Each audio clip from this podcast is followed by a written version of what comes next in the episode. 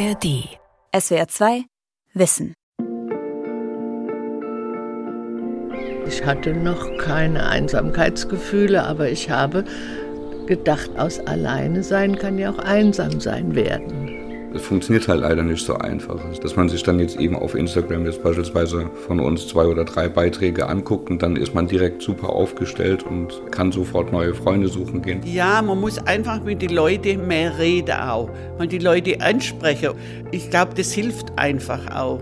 Weil viele genieren sich ja auch, das ist ja peinlich. Mir war es ja auch peinlich. Einsamkeit ist auf jeden Fall erstmal ein individuelles Problem und da kann man zu Recht fragen, warum sollte sich Politik da einmischen. Aber wenn man länger darüber nachdenkt, stellt man fest, dass es eigentlich sehr viele Hebel gibt, an denen die Politik auch etwas tun kann. Einsamkeit überwinden. Wege aus der sozialen Isolation. Von Sonja Ernst und Christine Werner. Und jetzt machen wir den Salat und den Nachtisch. Muss jetzt gerichtet werden. Hildegard Schuler, 85, steht in der Küche im Wohncafé Stuttgart-Ehrlichweg. Sie häuft Salat auf kleine Teller und registriert sofort, wenn der nächste Gast zum Mittagessen durch die Tür kommt. Hallo. Hallo, Frau Miller. Hallo. Wir haben zweimal in der Woche Mittagessen jetzt, Dienstag und Freitag, da helfe ich. Wir haben auch noch eine Sportgruppe. Wir haben auch schon Ausflüge miteinander gemacht. Wir sind mit dem Schiff schon unterwegs gewesen. Busfahrten, Stadtrundfahrten haben wir schon gemacht, was einer alleine wohl kaum machen würde. Seit 40 Jahren wohnt Hildegard Schuler im Fasanenhof, einem Stadtteil im Süden Stuttgarts. So viele Kontakte hatte sie hier aber nicht immer. Als sie damals eingezogen ist, waren die meisten im Viertel berufstätig, wie sie und ihr Mann auch. Neben Beruf und zwei Kindern blieb nicht viel Zeit für einen großen Freundeskreis. Sie hatten aber auch nicht das Bedürfnis, sagt sie mein Mann und ich, wir hatten eigentlich weiter keine Interesse. Wir, wir, waren miteinander zufrieden. Wir hatten im Haus sehr gute Kontakte und das hat uns eigentlich genügt. Ich habe nie empfunden Einsamkeit oder so. Dann ist mein Mann von einer Sekunde auf die andere umgefallen und war tot und ich stand jetzt da. 64 war sie und plötzlich allein. Sie fiel in ein tiefes Loch, erzählt sie, saß zwei Jahre fast nur zu Hause, hat viel geweint. Ganz schlimm. Also ich sage, ich war so weit, ich wollte mir das Leben nehmen. Ich konnte nicht mehr. Weil erstens mal schon, weil dass mein Mann weg war, der war mein Lebensinhalt, das war der wunderbarste Mensch, was es gibt. Und das war ganz schlimm. Ich meine, es waren die Kinder da, ich habe einen Enkel, aber die waren ja alle berufstätig, das Kind ging in die Schule. Du warst einsam, einfach alleine und konntest ja auch mit niemand reden. Wem wolltest du das alles sagen? Das ist Tomatensuppe. Frau Miller ist keine Tomatensuppe. Nein, nein, das weiß ich. Ja. Heute steht Hildegard Schuler gut gelaunt an der Anrichte und teilt Essen aus. Zwölf Seniorinnen und Senioren kommen heute. Für drei Gänge Mittagessen zahlen sie acht Euro und haben Gesellschaft. Es gibt immer eine Vorspeise, dann gibt es ein Essen, entweder Kartoffel oder Nudeln und Fleisch oder Fisch oder irgendwas, Soße, Salat und ein Nachtisch. Das Wohncafé Ehrlichweg ist eins von neun Wohncafés in Stuttgart.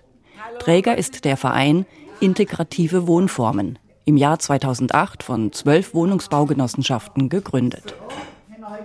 Über den Verein arbeiten die Genossenschaften mit sozialen Einrichtungen und Pflegediensten zusammen, unterstützen ältere Bewohnerinnen und Bewohner, dass diese möglichst lange in der eigenen Wohnung leben können.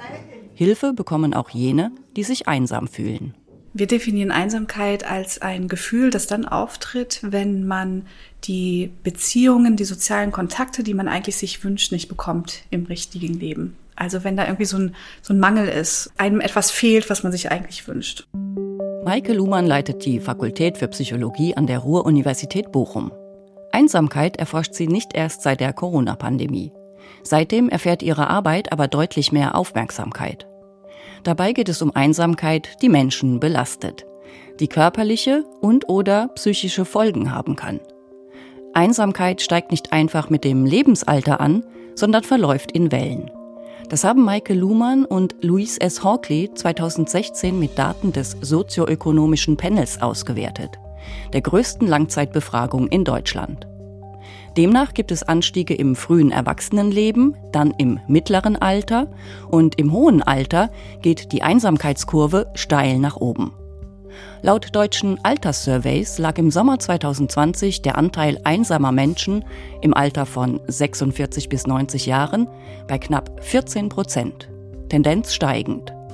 Wie unterschiedlich Menschen mit Einsamkeit umgehen, auch darum geht es Maike Luhmann. Warum bleiben manche drin und manche nicht? Ja, das ist so ein Phänomen, das die meisten Menschen, vermuten wir, wenn sie sich mal kurzfristig einsam fühlen, nicht unbedingt langfristig darunter leiden, sondern es aus eigener Kraft wieder schaffen, etwas dagegen zu tun und wirklich auch erfolgreich rauskommen aus dieser Einsamkeit. Doch so wie glatt normal, gell? Halt, Nach fast zwei Jahren Einsamkeit hat sich Hildegard Schuler ein Herz gefasst und eine Nachbarin gefragt, ob sie mit in ihre Gymnastikgruppe darf. Sie durfte. Darüber hat sie weitere Kontakte geknüpft. Mittlerweile steht auf dem Wochenplan im Wohncafé Ehrlichweg jeden Mittwoch Kaffeenachmittag mit Frau Schuler. Bei der hauptamtlichen Betreuerin des Cafés und ihrer Clique findet Hildegard Schuler heute Halt. Einfach war der Weg dahin nicht, sagt sie. Du schämst dich ja auch. Du bietest dich ja die Leute an. Du, du musst ja hingehen und sagen, kennt ihr mich mit aufnehmen? Ich sehe es ja jetzt bei uns. Wir sind eine Clique von zehn Leute und jeder, wo kommt, tut sich schwer, in die Clique reinzukommen. Wir haben jetzt eine, eine Frau wieder bei uns aufgenommen, die ist auch 85 und die fühlt sich jetzt ganz, ganz arg wohl bei uns. Also es geht, wenn man will, aber es ist schwer. Die Wohncafés in Stuttgart sind wichtige Anlaufstellen im Quartier. Welche Rolle solche sozialen Orte und die Umgebung beim Thema Einsamkeit spielen, erforscht Claudia Neu. Sie leitet an den Universitäten Göttingen und Kassel den Lehrstuhl Soziologie ländlicher Räume. Die Forschung zu Raum und Einsamkeit ist noch relativ jung, sagt sie. Kausalitäten, zum Beispiel einen direkten Zusammenhang, dass solche Angebote Einsamkeit reduzieren, könne man noch nicht belegen. Wir dürfen aber trotzdem davon ausgehen, dass es im Raum, sei es im Dorf, im Quartier, in der Stadt, Möglichkeiten geben muss, an den Menschen sich überhaupt erst einmal wieder begegnen und das auch voraussetzungslos begegnen. Das heißt, ich muss nicht erst Eintritt zahlen, um dann in diesen Raum hineinzukommen und der anderen zu begegnen. Das reduziert nicht automatisch meine persönliche Einsamkeit, aber es erhöht die Wahrscheinlichkeit, dass ich auf jemanden treffe, mit dem ich vielleicht auch ins Gespräch kommen könnte. Man könnte meinen, Städte böten mehr Orte der Begegnung. Kontakte sind dort aber häufig an Erledigungen oder Veranstaltungen geknüpft. Auf dem Dorf gibt es, zumindest im Schnitt, weniger Anonymität, aber auch hier fehlen oft Begegnungsräume. Die sind aber wichtig und sie müssen gut erreichbar sein. Auch das haben erste Forschungen ergeben. Einer dieser Hinweise ist zum Beispiel, dass es die Entfernung zu Freizeitgelegenheiten sein kann. Es können aber auch Entfernungen sein zu Grünflächen. Also das meint, man ist zu weit weg oder man braucht zu lange, um einen bestimmten Ort, an dem man andere Menschen begegnet, dann auch zu erreichen. Das sei keine Frage zwischen Stadt und Land, betont Claudia Neu. Wege können überall zu weit oder zu beschwerlich sein. Studien haben ergeben, dass 20 Minuten zu Fuß eine Art Grenze sind. Hildegard Schuler ist in fünf Minuten im Wohncafé Ehrlichweg. Das am anderen Ende des Viertels, eineinhalb Kilometer entfernt, wäre ihr schon zu weit. Wenn wir Kaffeenachmittag haben, stehen da draußen sechs Rollader. Dann kann man sich ja das schon vorstellen. Gell? Das muss schon in der Nähe sein. Spätestens mit dem intensiveren Erforschen von Einsamkeit wird deutlich, wie reell die Folgen für die körperliche und psychische Gesundheit sind. Studien zeigen, dass Einsamkeit anfälliger macht für psychische Erkrankungen wie Angststörungen und Depressionen. Soziale Isolation führt auch zu Stress und erhöht bei den Betroffenen das Risiko, an Krebs- oder Herz-Kreislauf-Erkrankungen zu sterben. Das belegt eine Metastudie mit Daten von mehr als zwei Millionen Menschen, veröffentlicht im Juni 2023 von einem Forschungsteam aus China. Die Auswirkungen auf die Gesundheit rücken Einsamkeit zunehmend in den Fokus. In Stuttgart zum Beispiel hat die Stadt eine Initiative gestartet, die alle Altersgruppen aufklärt, soziale Anlaufstellen noch stärker vernetzt und Hilfestrukturen weiter ausbaut. Im Stadtteil Zuffenhausen sind Norbert Kober, 69, und Horst Schmidt, 62, auf dem Weg zum Wohncafé in die Preborster Straße. Auch hier leistet der Verein Integrative Wohnformen Quartiersarbeit. Trotz der Nähe zu seiner Wohnung wäre der Weg für Norbert Kober alleine aber zu beschwerlich. Das ist Sauerstoff. Und da bin ich halt nicht so beweglich mehr wie früher. Früher da bin ich gern Fahrrad gefahren und dann bin ich Inlineskater gefahren. Aber das geht alles nicht mehr. Er schiebt langsam einen Rollator mit einem Sauerstoffgerät vor sich her. Ein Schlauch versorgt ihn mit zusätzlicher Luft. Ich habe einen Herr Schmidt, ein treuer Freund ist das. Der kommt regelmäßig und das freut mich immer riesig. Da fahren wir immer irgendwo hin. Das letzte Mal, da waren wir in, bei Leonberg, wie das heißen? Herr Ruß? Ja, ja, genau, das, ja. Ja, das kleine, so alte, das alte Café ja, draußen, ja. ja. 2004 wird bei Norbert Kober die Lungenkrankheit COPD diagnostiziert. 2011 verschlechtert sich sein Zustand so, dass er nicht mehr arbeiten kann. Da bin ich auch in ein tiefes Loch gefallen, also, weil, weil ich keine Arbeit mehr gehabt habe, weil meine Arbeit war mein Leben, kann man sagen. Eine Familie oder einen Freundeskreis hatte er nie. Jetzt hat er auch keine Kollegen mehr. Es kommen zwar Menschen zu ihm, aber die erledigen Aufgaben. Sie duschen ihn oder putzen die Wohnung. Eines Tages vertraut er sich dem Sozialdienst an. Und dann haben wir mal so ein Gespräch gehabt, so. Und dann halt auch gesagt, weil ich einsam bin, so. Und, und dann hat sie gesagt, ja, sie guckt mal, dass man jemanden findet, so. Und dann hat sie das gemeldet bei der Evangelischen Gesellschaft. Und dann ist er vorgestellt worden. Und da ist natürlich, am Anfang war man natürlich schon ein bisschen skeptisch so, das ist aber normal, aber er hat sich total anders entwickelt, so, also wirklich toll. Ich bin wirklich so glücklich mit dem Herrn Schmidt. Und so steht Horst Schmidt seit vier Jahren jeden Freitag vor der Tür. Ehrenamtlich. Er hat damals über eine Anzeige vom Besuchsdienst vierte Lebensphase erfahren. Auch heute gehen die beiden gut zwei Stunden raus. Andere möchten halt zu Hause was spielen oder so in der Art. Andere möchten vielleicht auch mal was gemeinsam lesen, aber wir gehen halt raus. Das ist mhm. wichtig, dass wir rauskommen. Also es ist halt mir wichtig, dass man rausgeht, zum Kaffee trinken, Kuchen essen und so. Also ist mir halt wichtig, so, dass ich rauskomme. Also psychisch hilft mir das stark so. Aber jemand, wo man schwätzen kann, wo man, wo man über alles reden kann, wir können ja nicht mit allen über alles reden, so, aber mit ihm kann ich über alles reden. So, und das ist unheimlich wichtig. Der Besuchsdienst, der die beiden Männer zusammengebracht hat, ist ein institutionelles Angebot für Menschen, die mobil eingeschränkt sind und oder sich stark sozial isoliert fühlen. Sie brauchen die Vermittlung. Niederschwellige Angebote helfen ihnen kaum. Auch wenn sich hier viel getan hat. In etlichen Regionen gibt es zum Beispiel sogenannte Schwätzbänkle oder Plauderbänke. Sie sind explizit dafür ausgewiesen, dass man dort mit anderen ins Gespräch kommt. Möglich sind auch Plauderkassen im Supermarkt. Hier ist der Plausch beim Bezahlen ausdrücklich erwünscht. In den Niederlanden hat ein Unternehmen damit gute Erfahrungen gemacht. In Schweinfurt macht es ein deutscher Supermarkt jetzt nach. Solche kreativen Angebote für den Alltag sind wichtig, um Begegnungen zu ermöglichen. Doch Menschen, die sehr einsam sind, fallen soziale Interaktionen schwer, sagt die Psychologin Maike Luhmann. Die große Herausforderung, die wir haben, ist, dass diese Angebote gar nicht unbedingt immer an die Menschen kommen, die sie eigentlich brauchen. Das heißt, diejenigen, die am stärksten unter Einsamkeit leiden, sind oft diejenigen, die am wenigsten dazu neigen, solche Angebote von sich aus aufzusuchen. Deshalb braucht es auch sogenannte aufsuchende Angebote, besonders für Menschen, die chronisch einsam sind. Bei ihnen sei noch etwas wichtig. Ja, die Identifizierung von den Menschen, die sehr, sehr einsam sind, ist tatsächlich eine große, große Herausforderung, wo wir auch auf der Suche sind noch nach Lösungen. Ein paar erste Ideen gibt es. Ob die funktionieren, das muss man schauen. Eine Option, die diskutiert wird, ist, dass man die Allgemeinärzte stärker einbezieht. In Großbritannien fragen Hausärzte bereits gezielt nach Einsamkeit. Falls nötig, beraten sie und vermitteln Angebote.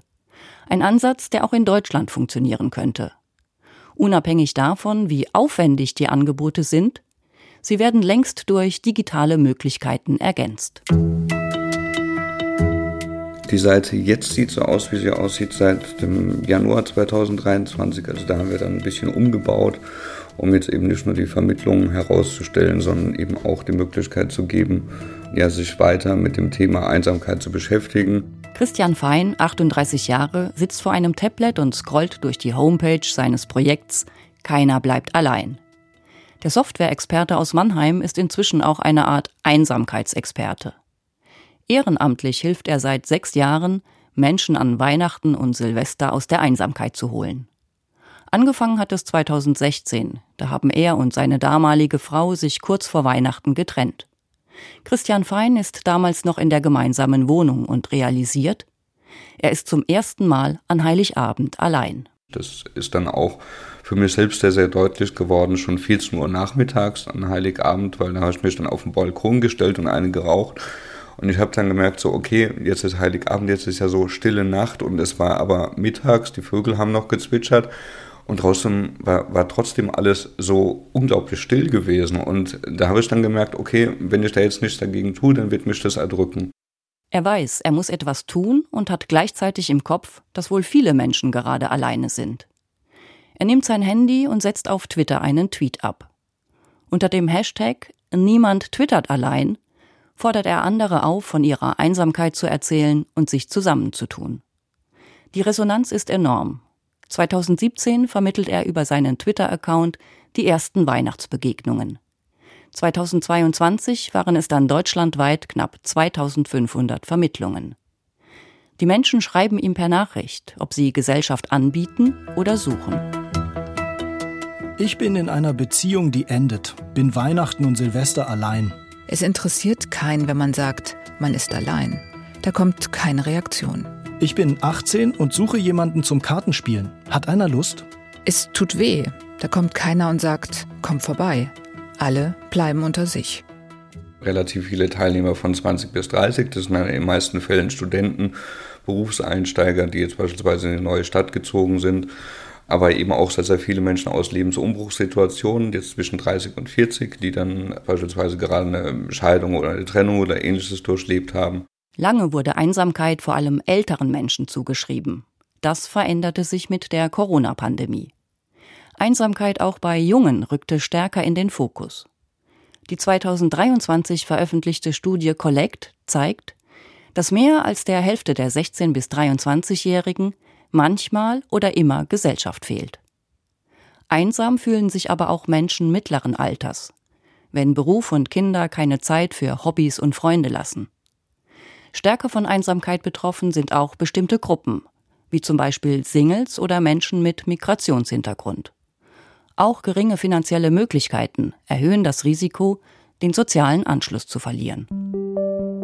Christian Fein nutzt für sein Projekt mittlerweile auch Facebook und Instagram. Solche digitalen Angebote sind wichtig, wie zum Beispiel auch der Krisenchat. Dort finden Jugendliche und junge Erwachsene per WhatsApp kostenlos und vertraulich Hilfe. 2020 gegründet, zählt der Chat seitdem über 80.000 Beratungen.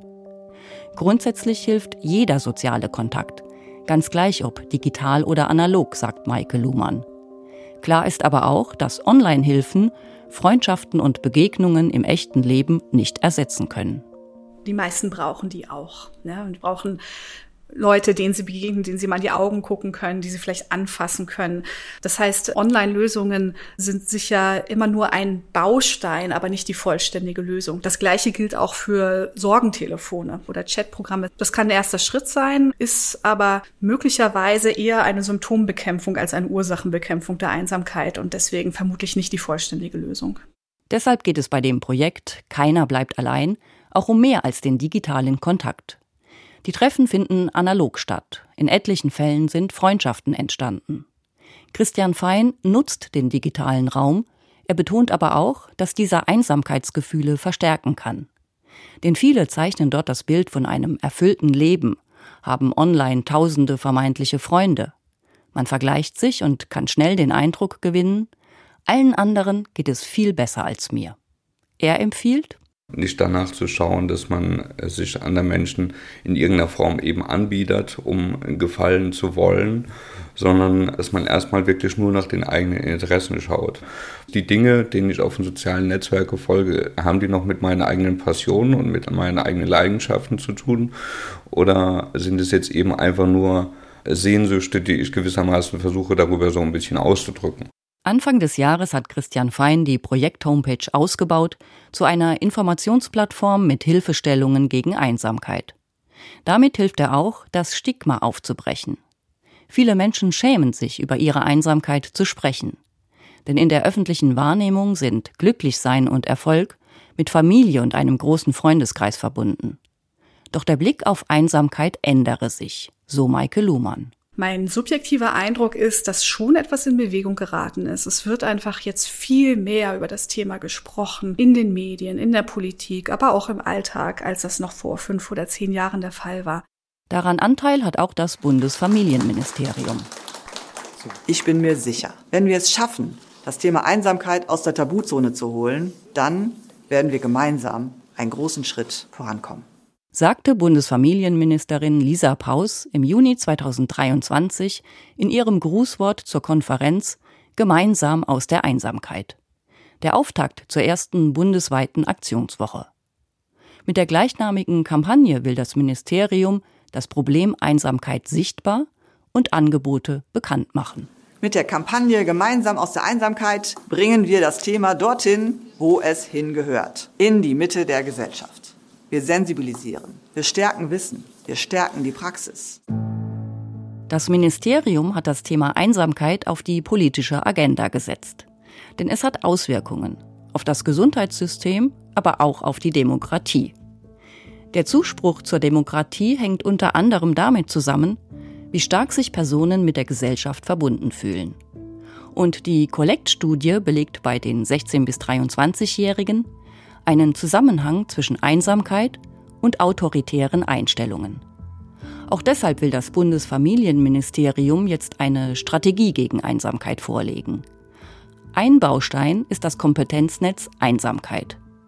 Es bringt Personen aus Politik, Wissenschaft und Verbänden zusammen, stärkt den Austausch über Angebote und ihre Wirkung, von der Plauderbank über Vereine bis hin zum Besuchsdienst. Im Beirat sitzen Claudia Neu und Maike Luhmann. Doch die Frage ist, was kann Politik bei einem so persönlichen und individuellen Problem wie Einsamkeit bewirken? Tatsächlich glaube ich auch nicht, dass es die Aufgabe der Politik ist, jetzt an der Tür zu klopfen, zu fragen, wie es einem geht. Aber die Politik kann natürlich die gesellschaftlichen Rahmenbedingungen so gestalten, dass es uns einfacher fällt, soziale Kontakte aufrechtzuerhalten und dadurch das Risiko für Einsamkeit einfach der gesamten Gesellschaft verringern. So Maike Luhmann. Sie findet aber auch, Politik kann die Forschung finanziell fördern, zum Beispiel durch das Auswerten von Maßnahmen. Auch Länder und Kommunen werden zunehmend aktiv und entwickeln Lösungen. Hierzu zählt auch, neue Wohnformen zu unterstützen. Guten Tag, Sie können gerne hier reingucken. Ruthild Kötting lebt in Bonn-Plittersdorf in dem Mehrgenerationenprojekt Wahlverwandtschaften. Hier wohnen ja 50 Leute in drei Häusern und wir sind alle nicht einsam. Die Wahlverwandtschaften sind ein Bonner Verein, der bislang sechs Gemeinschaften realisiert hat. Das Projekt im Stadtteil Plittersdorf war 2010 bezugsfertig. Ruthild Kötting, heute 83 Jahre alt, war von Anfang an dabei. Die Wohnung habe ich mir besichtigt, als sie noch in einem Bau war. Und dann habe ich die Leiterin gebeten, schreiben Sie mal meinen Namen da rein mit Bleistift und habe sie gekriegt und bin froh darüber. Mehrgenerationenhäuser sind sehr unterschiedlich, was die Größe betrifft, die Rechtsform und wie viel miteinander gelebt wird. Gleich ist, dass sich Menschen unterschiedlichen Alters Wohngebäude teilen. Sie haben eigene Wohnungen plus Gemeinschaftsbereiche, wie einen Raum für Begegnungen, eine Großküche oder auch einen Garten. Ruthild Kötting ist auf dem Weg zu ihrer Nachbarin. Ellen Swoboda Thomsen, 65, wohnt direkt gegenüber, ebenfalls im Erdgeschoss. Gerechnet mit uns, ist kein Über Überfall. Ellen? Ja. Wir sind da. Für mich ist das hier, wie das so konzipiert ist, im Grunde wie ein Dorf. Also man trifft immer irgendjemanden, man hilft sich gegenseitig, man feiert zusammen. Wir haben auch äh, Aufgaben, die wir verteilt haben. Ellen Swoboda Thomsen ist vor vier Jahren eingezogen. Die Rentnerin hat zwei erwachsene Kinder. Nach der Trennung von ihrem Mann traf sie für sich eine Entscheidung. Also ich wollte nicht in dem großen Familienhaus allein zurückbleiben, wo ich auch die Nachbarschaft kaum kannte, weil überall hohe Hecken waren. Man sah sich nicht, man hörte sich nicht, man kannte sich nicht. Und es verunsichert mich auch, wenn ich ganz alleine bin, muss ich ehrlich sagen. Das ist so ein Gefühl von in der Luft hängen für mich. Ich finde das schön, wenn man, wenn man Gesprächspartner hat, wenn man weiß, man hilft sich gegenseitig oder man macht was Schönes zusammen und irgendwie ist immer jemand da. Beide Frauen schätzten am Mehrgenerationenhaus die Mischung aus einer intakten Nachbarschaft, engen Freundschaften und den eigenen vier Wänden. Beide haben, bevor die Einsamkeit anwuchs, den Schritt gewagt und sind Teil der Wahlverwandtschaften geworden. Die Kinder waren erwachsen, ich war geschieden, war nicht mehr berufstätig, hatte ein großes, schönes Haus mit einem riesigen Garten, aber keine Menschen. Direkt. Ja, ich war damals noch 70 Jahre und hatte ein Auto und konnte viel unternehmen, hatte auch einige Bekannte, aber ich wusste ja, dass ich älter werde und ich wohnte in der Sackgasse und ich war auch ein bisschen in der Sackgasse. Ruthild Köttingen lebt damals in Betzdorf in Rheinland-Pfalz. Sie will dort ein Wohnprojekt aufbauen. Doch das bleibt ohne Erfolg. Dann findet sie in Bonn ihr neues Zuhause. Die Stadt hat mit der Kontaktstelle Innovative Wohnformen eine Anlaufstelle für Interessierte, Vereine und Investoren. So können Städte und Gemeinden gemeinschaftliches Wohnen fördern. Genauso wie mit der Vergabe von städtischen Wohnungsbauflächen an Mehrgenerationenhäuser. Politik kann hier zwar für gute Bedingungen sorgen, sagt die Einsamkeitsforscherin Maike Luhmann, aber Wünschenswert wäre natürlich, wenn wir es schaffen würden, einfach als Gesellschaft wieder mehr aufeinander Acht zu geben, dass einem auffällt, die Nachbarin habe ich lange nicht gesehen, da ist lang keiner zu Besuch gewesen, vielleicht sollte ich einfach mal hören, wie es der geht, ob die Hilfe benötigt. Das wäre, das wäre ein Traum. Ob der erreichbar ist, ist unklar. Um ihn zu erreichen, braucht es aber genauso kreative und unterschiedliche Hilfen. Für Menschen, die in der Einsamkeit feststecken, wie für jene, die sich vor Einsamkeit schützen wollen. Wichtig ist auch, aufzuklären und für das Thema zu sensibilisieren. So wie es Christian Fein mit der Online-Initiative Keiner bleibt allein macht. Er ergänzt, wir müssen es schaffen, Einsamkeit so weit zu enttabuisieren, dass man von sich selbst aus jederzeit sagen kann, ich bin gerade einsam. Und dass man dann eben auch nicht komisch angeschaut wird. SWR 2 Wissen. Einsamkeit überwinden. Wege aus der sozialen Isolation von Sonja Ernst und Christine Werner. Sprecherin Christine Werner. Redaktion Marisa Gierlinger. Wenn du mehr über das Thema Einsamkeit wissen möchtest, dann empfehlen wir dir die SWR 2 Wissen Folge Quellen des Alleinsein. Macht Einsamkeit krank? In der SWR 2 App, der ARD Audiothek und überall, wo es Podcasts gibt. SWR 2 Wissen Manuskripte und weiterführende Informationen zu unserem Podcast und den einzelnen Folgen gibt es unter swr2wissen.de.